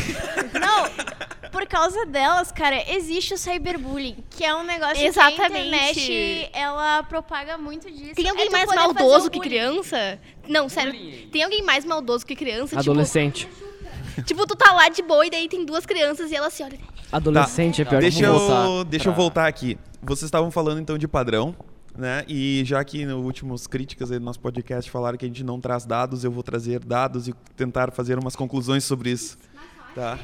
Eu tenho só um comentáriozinho que eu tava tendo uma aula sobre a Clari- a Clarice Lispector e daí tem as questões das epifanias que os personagens têm nos livros e é exatamente o que a gente acontece com a gente. A gente tem uma epifania que a gente tá, tipo, sofrendo uma questão de influência e a vida segue. A gente não faz nada pra mudar porque, ah, não, vale a pena, né? Então é a mesma coisa, tipo, ah, por que, que eu tô indo fazer a sobrancelha? Isso aí é só pra seguir um padrão, mas tá, foda-se, vou fazer a sobrancelha. Uma coisa dessas influências, é, gente já mistura essa influência com é, essa coisa do padrão. Por exemplo, em filmes mais antigos, ainda existe isso, mas era mais comum antes. Em filmes mais antigos, década de 90, 70, mulheres, não existiam quase mulheres protagonistas, era muito, muito, muito raro. E quando elas eram, elas eram muito sexualizadas e coisas do tipo. Hoje em dia dá pra ver que ainda pouco, muito pouco, mas ah, mais do que nessa época, é, mais mulheres eh, vieram ganhando espaço em ficções, ou até é, realidade, mas, enfim, falando das ficções, vieram ganhando mais espaço. Eu acho muito bom. Ah, bom, eu queria atacar um assunto na mesa, me baseando no que o Fernando disse há pouco tempo e até o que a Marcela e a Luísa disseram, e até meio que todo o grupo na questão da manipulação. E esse assunto é o data science, que é a técnica que é usada, é a ciência de manipulação. Tipo, se for parar para pensar, tu pelo data science, pela análise, tu consegue direcionar propagandas, tu consegue inclusive manipular e o novo, o futuro, por exemplo, das eleições eh, presidenciais, tudo, tudo vai ser na base do data science, nos dados e na, no direcionamento de propaganda. Isso foi tipo ano passado, ao início desse ano, esse baita escândalo do, do Facebook dizendo que eles estavam vendendo informações do- dos eleitores dos Estados Unidos para poder fazer propaganda específica para cada eleitor para fazer o, o candidato A, o candidato B ganhar. Não é só Facebook. Não, é Google, tudo. Tudo. O, o Google, eu tenho certeza disso que o que ele tá me escutando o tempo inteiro. Eu Todo fa- mundo tem. Eu nem tenho um gato. Eu digo, eu tenho que comprar comida pro meu gato. Três Sim, horas depois sim. aparece a propaganda da uh, da porra do- da comida do gato. lá, Whiskas. Whiskas, esse. Não tem Whiskas, por favor, tem muito sódio. Mas é, só? é- Propaganda, Antipropaganda pro Whiskas. A gente perdeu um patrocinador agora, né?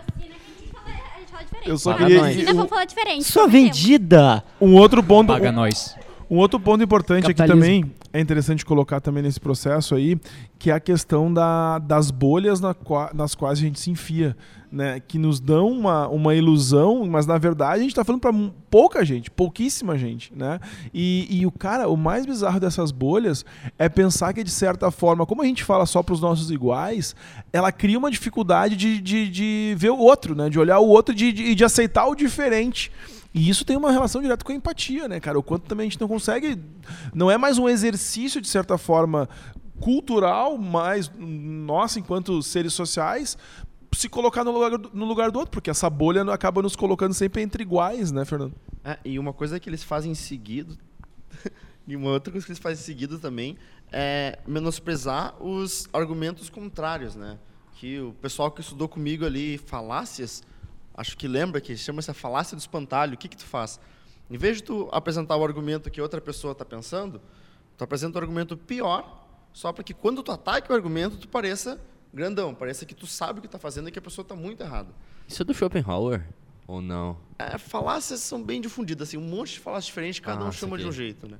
Mas ah, essa falácia em específico está muito comum hoje em dia, porque quando tu diminui alguma coisa, é muito mais fácil de atacar ela, né? E, e a ideia das bolhas é justamente isso. A gente vai tirando as pessoas que pensam diferente da gente, porque a gente não quer, se eu sou gremista, não quero ver tópicos sobre o Inter e coisas do gênero, e eu acabo me fechando em num- numa câmara fechada em que só reverbera o que eu falo. Todo mundo que está lá dentro comigo fala o que eu penso. E daí a gente fica isolado. né? Vai, Laís, vai lá aí, fala aí. O meu comentário é para fechar aqui o bloco depois. Tá, o que o senhor falou é justamente isso, e daí acaba tendo um problema intelectual, né? Que tu acaba não discutindo com pessoas diferentes da tua opinião, tu só ignora, e depois quando tu vem de frente pra um debate, tu fica, hã? Quê? Uma Não. pena. E é pior ainda quando tu não debate, porque tu vai ter essa ideia que pode ser errada, que pode ser uma ideia muito ruim, e tu vai ficar com ela. Por quê? Porque tu não tem nada melhor. Tu bate, bate o pé no chão e É. dane-se o resto. Tu, tu tem essa ideia, essa aqui é certa e ponto final. Todo o resto é ruim.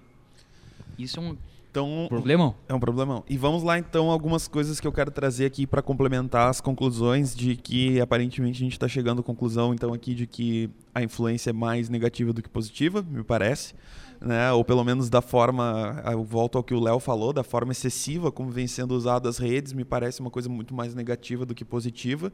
E fica a dica, inclusive, aí para a gente pensar. Ah, um dado que já foi publicado em 2006 na Revista Brasileira de Ciência e Movimento. Quanto maior a exposição a corpos perfeitos, entre aspas, perfeitos, daí que é o que é o corpos padrões, assim, né, o corpo padrão, maior a insatisfação com a própria imagem, né, e maior a busca e a compulsão, de certa forma, por corpo perfeito. Então, imaginem o quanto isso pode levar ah, na depressão de pessoas que ficam olhando e não eh, se achando como aquele padrão, né? O que então a gente deveria descartar isso.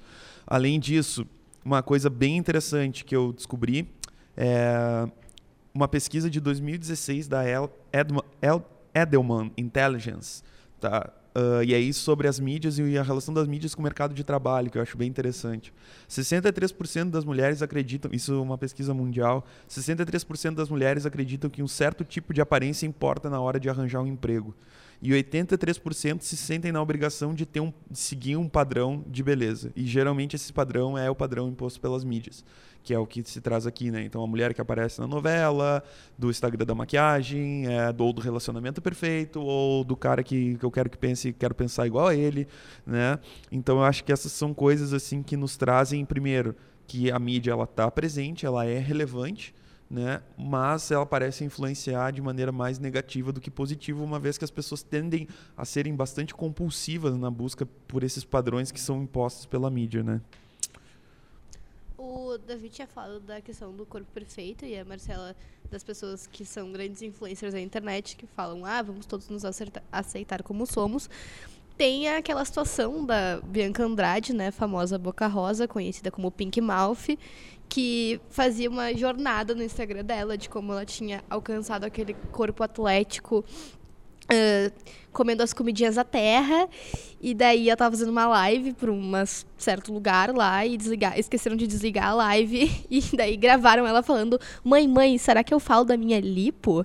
E isso foi um escândalo na internet aí, pela, dessa, nesse mundo de subcelebridades e influencers que ela passou, sei lá, seis meses falando que ela tinha comido comidinhas da terra e estava fazendo academia, quando na verdade ela fez um procedimento estético, o que deixou vários seguidores tristes, porque eram pessoas que também estavam tentando atingir aquele ideal de corpo, realmente comendo as comidinhas da terra, seja lá o que, que isso significa.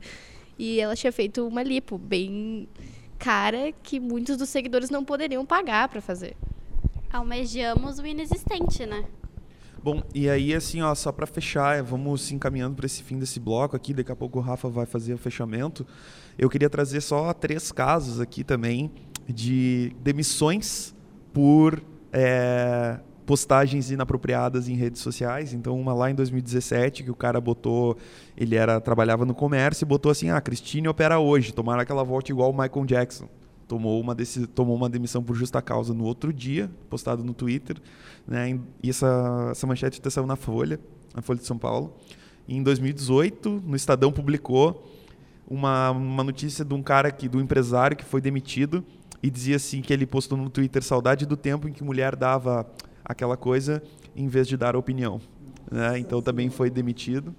E ele é um empresário, não, não foi publicado a empresa, mas saiu no Estadão. Esse foi justa foi causa, no Brasil. porque. Foi, não, é, nem foi, ele era CEO, acho, daí a empresa meio que limou Saquei. ele. Tá? E o outro agora mais recente, 28 de julho desse ano, que um, o cara da Votorantim Cimentos postou uh, líder é líder, independente da escolha sexual. Agora ter um líder LGBTQ+, é uma idiotice sem tamanho. O cara postou isso, no outro dia também foi demitido. Né? Então, é, também é uma coisa assim que, por um lado, são empresas que, em tese, estão defendendo causas justas também, né? demitindo essas pessoas, porque os caras, não deviam, pelo menos, acho que não deviam estar falando esse tipo de coisa. Então, acho que trazem os dados bacanas aí para nós também de como que as redes podem apoiar esse tipo de coisa também, né? E, e o cuidado que a gente tem que ter também ao expor as nossas opiniões e as nossas imagens nas redes, né? Eu queria só ressaltar a última coisa aqui, para antes de acabar o bloco, que videogame não causa violência, mano. Não causa, por favor. Não, não, não tenta provar. Nunca foi provado e nunca vai ser, porque a única coisa que causa violência no videogame é a porra do lag. Isso causa. Isso causa violência. Um bug de um jogo mal feito, isso causa violência. Loot box, isso causa violência. Agora, o videogame, não. Filme também não. Série também não. Só, não, por favor. E É, quer nem- falar? Desculpa. É. Que nem eu falei do Coringa. Só porque tu for Coringa, tu não vai matar todo mundo. Que é que nem, sei lá, eu vou jogar The Last of Us. Eu não vou sair matando zumbi, é porque não tem, não tem zumbi, mas tudo bem. se Exato, tiver, mano, se tivesse eu exato. matava, mas. Eu acho que até é importante já para a gente encaminhar isso, dizer que esse tipo, é, essa questão da manipulação, né, é, não é uma coisa nova. Isso é importante que a gente esteja bem consciente. A manipulação de massas é uma coisa que existe há muito tempo. Agora puxando um pouquinho para a história, né? A manipulação de massa é algo que acon- acontece há muito tempo. Não é uma coisa nova. A grande questão é, e historicamente a gente teve essa manipulação sendo colocada, por exemplo, através da, da imprensa. A grande questão é que hoje isso é muito louco. Ah, essas informações que, que, que nos atropelam, elas vêm de todos os lados, né? Eu ainda comento às vezes com os alunos justamente isso. Qual, qual, é, qual, qual dos nossos alunos, de certa forma, se informa por um jornal né, tradicional de papel? Nenhum mais. Quer dizer, a, a relação dessa geração hoje com isso mudou. Agora, eles, ele- eles recebem informações ah, de todos os lados. Aí eu volto para aquela pergunta que eu fiz lá no início. Né? A, a gente recebe muita informação, mas a gente, na verdade, sabe muito pouco sobre essas informações que a gente recebe. E aí vai um pouquinho do que a Laís falou em um determinado momento, que é uma das estratégias de manipulação, Laís, ah, que é a distração. Tu, tu encher a pessoa de, de informação e tu distrai, de certa forma, do real problema, do, do, do real sentido das coisas, né? Fernando, quer, quer comentar? Então, ah, quer falar, Laís, por favor? É, eu ia só dizer que é justamente isso, né? É pra te esconder a, tua a verdade, para as pessoas não ficarem sabendo do que realmente acontece. E assim tu foge do problema da humanidade, tu fica naquela bolha. O mundo é perfeito. Exatamente. Mas, como aqui também o mundo não é perfeito, nós vamos ter que acabar o bloco. né? Infelizmente, a gente teria debate pano para manga aqui para mais umas duas horas, mas não temos esse tempo. Então, nós vamos já ah, engatar e discutir o nosso próximo bloco, que é justamente o bloco, Davi. Eu indico.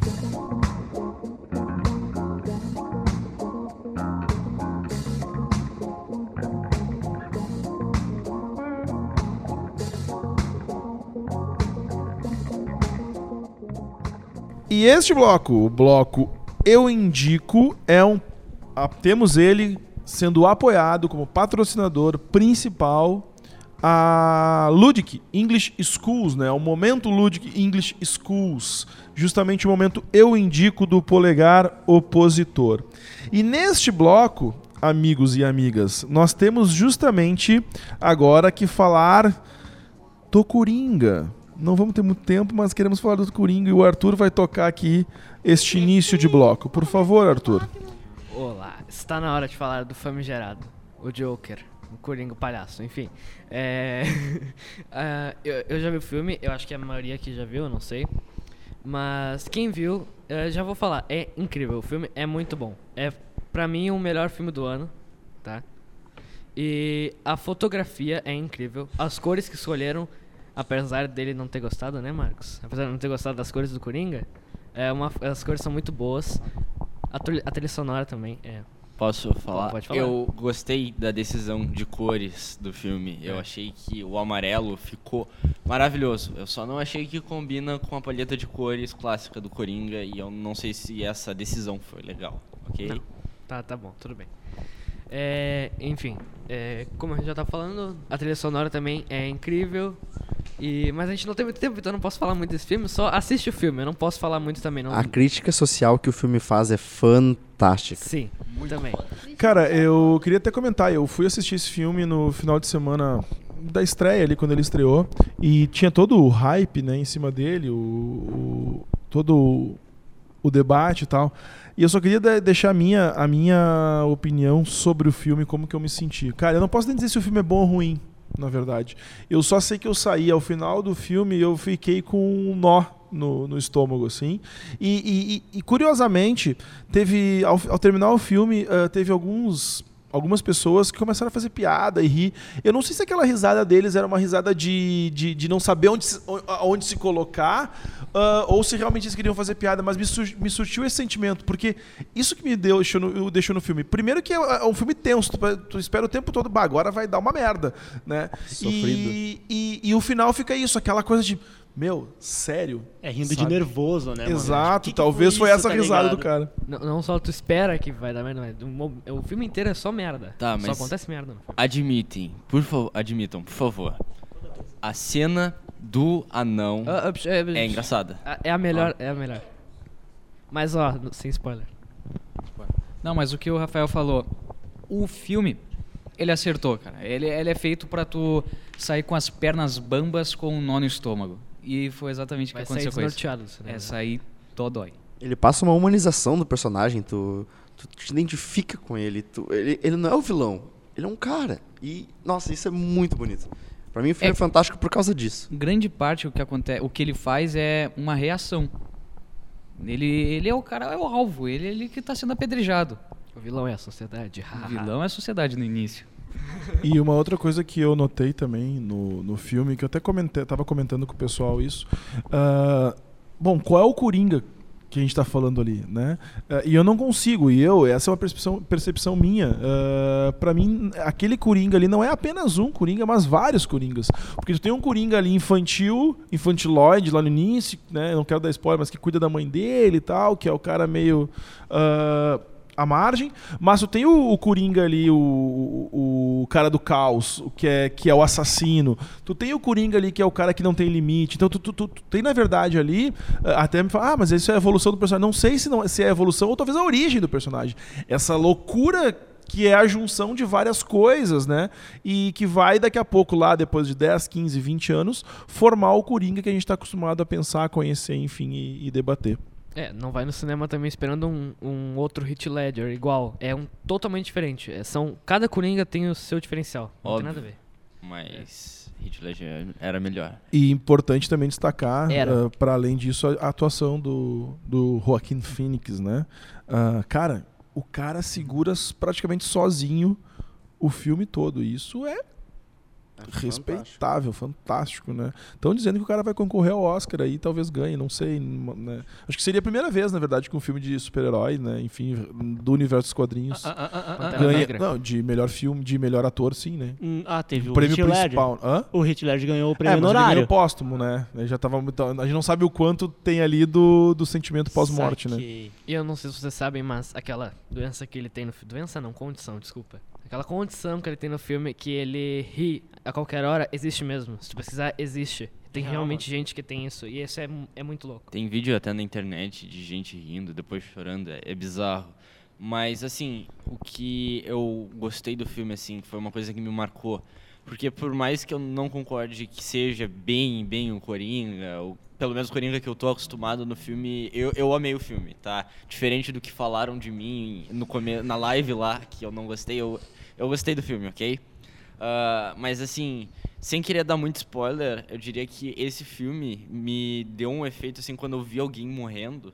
Que, sim, tem mortes. Obviamente. Mas assim, é, é um efeito gente. diferente do que acontece quando, sei lá, o Keanu Reeves mata alguém. Eu pensei no spoiler agora, muito bom. Não, mas é aquele spoiler assim, porra, o pai. Eu, eu, vou dar um spoiler que eu não poderia falar. O pai e a mãe do Batman morrem. Ah, não. Maldade, Ô Laís, maldade. no final eu vou te dizer uns spoilers legais. Isso, é do, isso é do universo do lance, não, mas, ó, quando eles morrem, de novo aquela cena do colar já deu, né? Chega. É tipo o tio Ben, né? É, chega. Com todo o tá poder bom, vem uma grande já responsabilidade. Acabou. Mas não. o que acontece? Tá, não, mas... só, só pra fazer mais um comentário, então, sem querer dar spoiler. Tá? Uh, vou puxar o comentário de, de um amigo meu que até falou lá no início do programa, o Léo Azevedo, discutindo com ele sobre o filme, ele me trouxe um ponto que é muito interessante. Ele falava, poxa, como deve ser idiota tu ser um capanga de um vilão? Porque o vilão vai te deixar para trás, ele vai te abandonar, ou o Batman, né? Então tu tá, de qualquer jeito, tu não vai te dar bem. E esse filme passa uma ideia diferente, tu não tá seguindo porque tu quer dinheiro, porque tu é, é um ideal que está por trás. E isso é muito bonito. Isso é um fechamento muito grande do filme. É, o final ali, né? Aquele, aquele é, muito, é muito simbólico aquele final, né? Muito legal, muito é bacana. Uh, então fica aqui, né? Laís, quer falar, por favor? Eu só tô com medo aqui que tá todo mundo dizendo muito bem do Coringa. A gente vai ter vilões aqui, porque as pessoas estão esquecendo muito dos mocinhos agora. Os mocinhos são é. chatos. É tudo a mesma coisa, sempre a mesma coisa. Vai lá, bate no vilão. Mas eu sou suspeito. Fala mal do Homem-Aranha. Não, é, Homem-Aranha é diferente, olha. tá, tá. Fala, ô Veronês. E só terminando para falar das mortes, esse filme é real, é tipo, é, parece real. Tu não assiste que nem aqui no Reeves das mortes que tu vê de boca aberta, assim, e só absorve. Não, isso aqui tu fica mal. É isso aí, então fica a dica. Assistam o Coringa, assistam o Joker, né? O grande vilão do momento aí que tá bombando no, no mundo pop. Mas agora, encaminhando o final do nosso programa, muito obrigado a quem até agora. Salva de palmas aquela para quem ouviu nós até agora. Oba! Que isso, essa galera é corajosa. Ficar aguentando a gente uma hora e meia é um fenômeno essa galera. Seguinte, pra, pra finalizar este bloco, momento Ludic English Schools, eu indico Cada um de vocês agora vai indicar alguma coisa pra galera em casa que está nos ouvindo. Uma frase. Uma frase. Leiam Novembro de 63. Muito bom. Criatividade zero, eu indico estudar. Assistam Sociedade dos Poetas Mortos porque é incrível. Eu indico Senhor dos Anéis, alguém maratona comigo. Claro que eu maratono depois. Uh, eu indico o livro Neuromancer do William Gibson, é incrível. Eu indico o filmezinho Rango, bem legal. É só isso. Eu indico a série documentária da Netflix Explicando. Ah, eu indico que vocês escutem Kanye West. E eu indico a série Mr. Robot, que tem na Amazon Prime. É fantástico.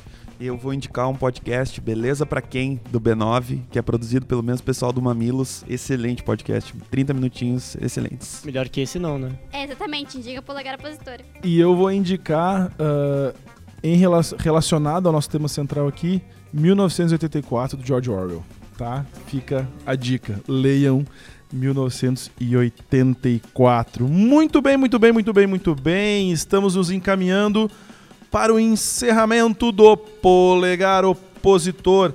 E eu quero, primeiramente, agradecer profundamente aos nossos patrocinadores e apoiadores. Universitário Lindóia, e quem quiser contatá-los, ah, eu vou deixar o telefone, tá? O WhatsApp, 999-74-5154, certo? Além do Universitário, temos também a Ludic English Schools, no telefone 3348-7174. Vocês podem procurar também as redes sociais dos nossos patrocinadores da mesma forma, tá? Quero agradecer ah, profundamente nosso convidado aqui, o Fernando Esteves, professor de filosofia. Por favor, Fernando. Foi muito bom estar aqui, o pessoal pensa bastante não só na aula de filosofia, mas fora, então dá um, dá um baita orgulho, assim. Então foi um prazer inenarrável estar aqui com vocês hoje. Muito, muito, muito obrigado à presença do Fernando, né, nos ajudar aqui a, a contar. E ele é bem-vindo sempre que quiser aparecer aí para conversar e debater conosco. Fique à vontade. E eu queria então me despedir ah, dizendo o seguinte: ah, as matrículas para 2020 do Colégio São Judas estão abertas. Tá? Da educação infantil ao ensino médio. Mais informações, entre em contato pelo WhatsApp ou ligue 9892 260286. E também temos as inscrições para o vestibular ah, da Faculdade São Judas Tadeu, certo? Administração, Ciências Contábeis ou Direito. O- as inscrições para o vestibular estão abertas e podem ser feitas online pelo site sãojudastadeu.edu.br, certo? Fica aqui o nosso agradecimento, muito obrigado a todo mundo que ouviu este episódio. Lembrar que temos lá o nosso Twitter, arroba poliopositor, nosso youtube.com barra polegaropositor podcast e qualquer sugestão, dúvida, ah, recado pra galera aqui, manda também pelo nosso e-mail, que é podcast arroba sãojudastadeu.edu.br. Muito obrigado e tchau, galera.